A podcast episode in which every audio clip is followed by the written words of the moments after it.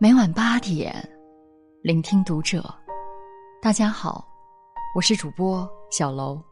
今天小楼要跟大家分享的文章，来自作者王耳朵。百分之九十九的人都不知道的答案，你是怎么一步步变得庸俗？关注读者微信公众号，和你一起成为更好的读者。在电脑上整理资料，突然翻到去年许知远对俞飞鸿的一次采访。这次对话后，许知远被网友纷纷指责为庸俗和直男癌。在想的这两天，看公众号上的女神节文章，做一个灵魂有香气的女子，拒绝成为油腻的中年妇女，已成为朋友圈里的主流声音。庸俗正在成为这个时代最没有营养的词汇。成年人的世界里，没有容易两个字，也不应该有庸俗两个字。然而，百分之九十九的人可能没有意识到，你是怎样一步步变得庸俗。人变得庸俗，其实五步就够了。在三十岁发福。知乎上有句话很戳心：不要在最美的年纪做一个只会玩手机的胖子。其实也可以说。如果你在三十岁时还是一个只会玩手机的胖子，就证明你正在庸俗的路上一路狂奔。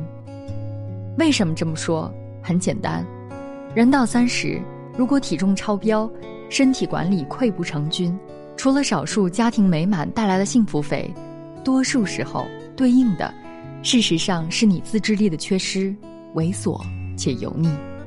你喝大酒、熬大夜。你宁愿放任口腹之欲，也不愿意去挥汗锻炼，因为将就，因为毫无节制，所以身体像气球一样膨胀开来。马丁说：“我从未见过每天从早忙到晚，拖着疲惫身子回家的人空虚寂寞冷。”所以，你的空虚寂寞冷和肥胖，基本上都是吃饱了没事干闲的，是人生在走下坡路。人的庸俗。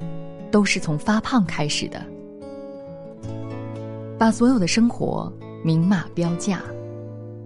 林语堂先生曾经写过一篇文章，批判社会的十大俗气，十条之中竟然有三条谈到金钱，分别是：腰有十文钱，必振衣作响；诗人一小会，便广布于众；借人之债时，其脸如盖；被人所长时。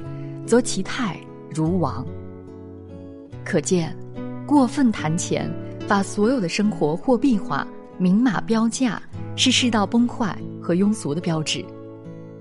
你需要努力赚钱，只有这样，你才能踮起脚尖，触摸到自己想要的生活与阶层。但最应该提防的金钱态度有两种：一是稍微富裕就认定可以买到一切。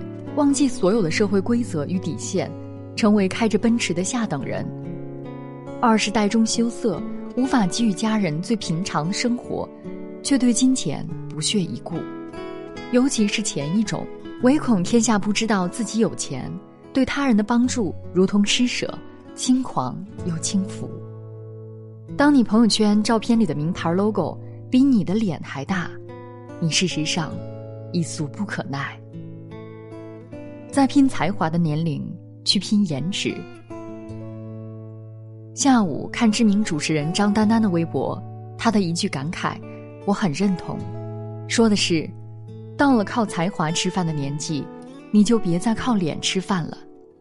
换种说法就是，当你的年龄越来越大，请尽量靠自己的实力和专业去和这个世界对话，不要再去撒娇卖萌，试图在职场蒙混过关。也不要以为依靠自己的外貌与颜值，很多问题就能解决。妻子公司里就有位女同事，四十多岁了，工作中经常错误不断。然而每当遇到难题，她不是全力以赴去解决，总是在领导办公室里撒娇，甚至掉眼泪，以图全身而退。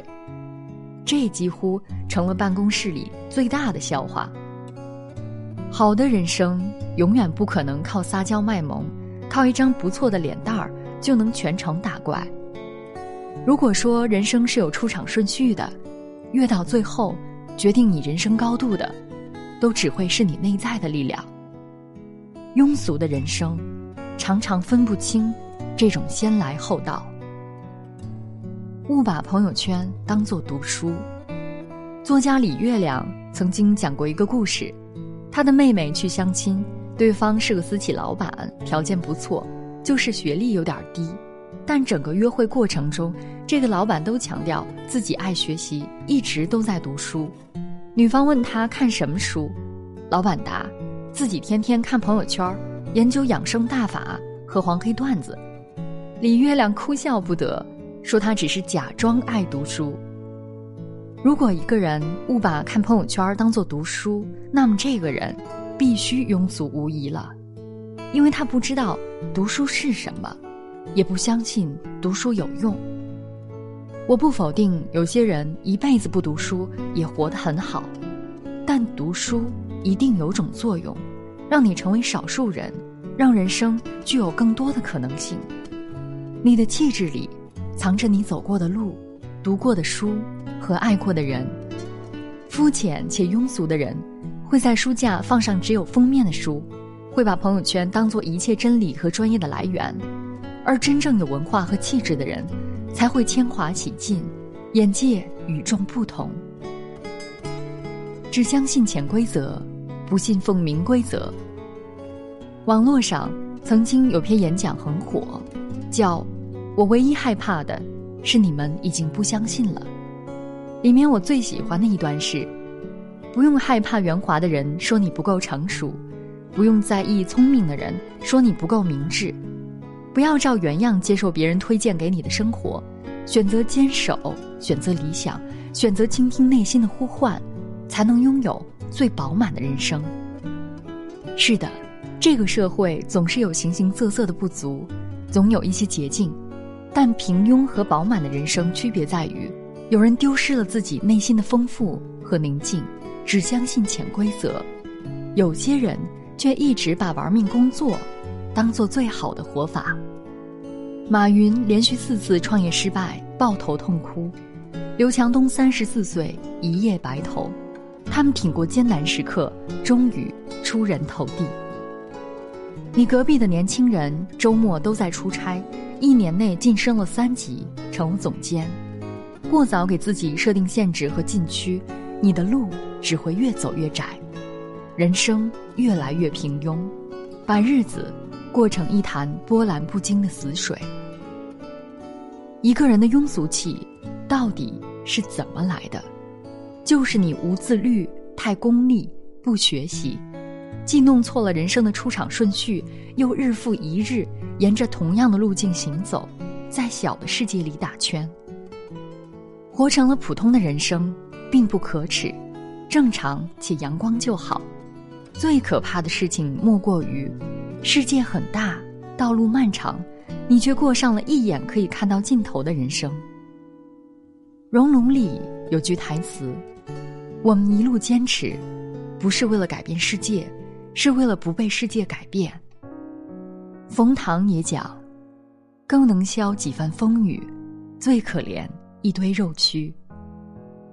余生很长，你应该去看更大的世界。再怎样，也要不忘舒心质感。在很久很久